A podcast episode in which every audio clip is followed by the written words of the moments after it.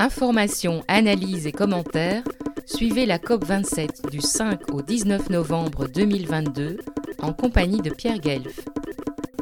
Adélaïde Charlier, 22 ans, est une activiste wallonne pour le climat. Elle est coordinatrice francophone du mouvement Jeunes pour le climat qui a été initié par Greta Thunberg.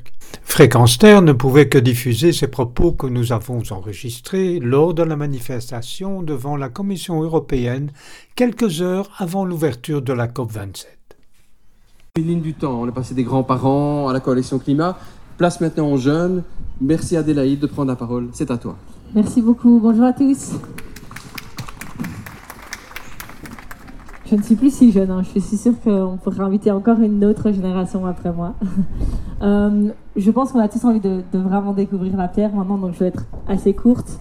Euh, beaucoup de choses ont déjà été dites. Moi, ce que j'ai envie de vous dire aujourd'hui, c'est que, euh, oui, on sait, on sait depuis même 30 ans avant ma naissance, ce rapport, quand ce rapport est, est sorti.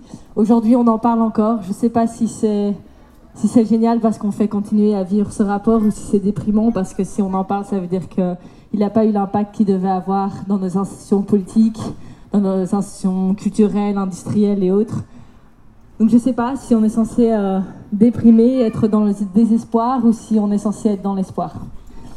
Mais quand je me pose la question, je me dis, ok, alors qu'est-ce qu'on fait? On déprime ou on ferme les yeux, on se rendort sur les faits sur ce qui se passe autour de nous, sur la réalité, ben, moi honnêtement, même si j'ai eu la chance de ne jamais avoir été touchée par des conséquences climatiques, je me dis que j'ai pas d'autre choix que de me lever. Parce que c'est ma responsabilité en tant que personne privilégiée. On le sait tous, les privilèges amènent la responsabilité. Alors je me suis donné une mission assez simple, petite, c'est d'être ce moustique autour des oreilles de tous ceux qui s'endorment face à la réalité. Et on sait tous à quel point en moustique, c'est chiant. Et ça ne vous permet pas de vous endormir. Mais en moustique, c'est tout petit. Et ça le fait seul. Et donc, je sais que même si seul, je n'arriverai pas à changer le monde entier, j'arriverai à m'assurer que certains dans ces institutions ne s'endorment jamais face à la réalité. Mais la jeune génération qui s'est levée, entre autres, en tout cas pour une partie, elle ne veut pas non plus donner de l'espoir, ou seulement de l'espoir. L'espoir, c'est trop facile. C'est espérer que quelqu'un d'autre va résoudre un problème. L'espoir, c'est passif. Certains, parfois, après nos manifestations ou après nos actions, nous disent Ah, merci. Vous, les jeunes, vous allez nous sauver le monde. C'est pas du tout ce que les jeunes veulent mettre en place. Les jeunes n'ont pas la capacité de tenir sur leurs épaules tout un changement massif et profond qu'on doit voir dans une société. Les jeunes ne peuvent pas résister seuls. Et c'est là que vient la question de l'intersectionnalité, euh, l'intergénérationnalité. Et donc on doit pouvoir travailler ensemble entre toutes générations. On doit pouvoir tous mettre cette responsabilité sur nos épaules. Alors maintenant, la COP27 commence aujourd'hui, ou demain, aujourd'hui, en Égypte.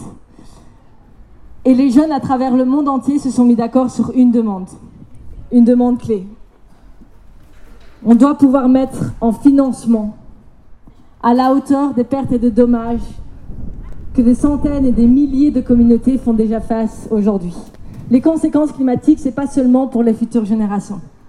On se sent peut-être très mal aujourd'hui de se dire qu'on laisse ça euh, à nos enfants, mais moi personnellement, je me sens enfin, je me sens principalement mal pour toutes les personnes qui sont déjà touchées aujourd'hui par les conséquences climatiques, par le non-respect des droits humains.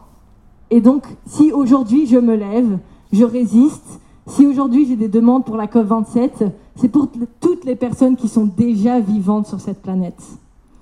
Et donc on doit pouvoir mettre en financement pour qu'ils puissent pouvoir tout simplement en fait survivre après avoir fait face à toutes les conséquences qu'entre autres nous avons été à la source de la cause de celle-ci.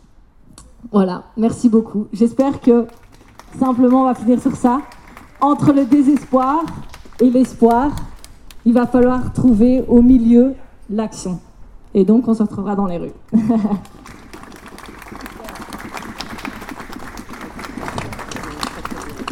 Thank you, Adelaide, for this. Retrouvez et podcastez cette chronique sur notre site fréquenceterre.com.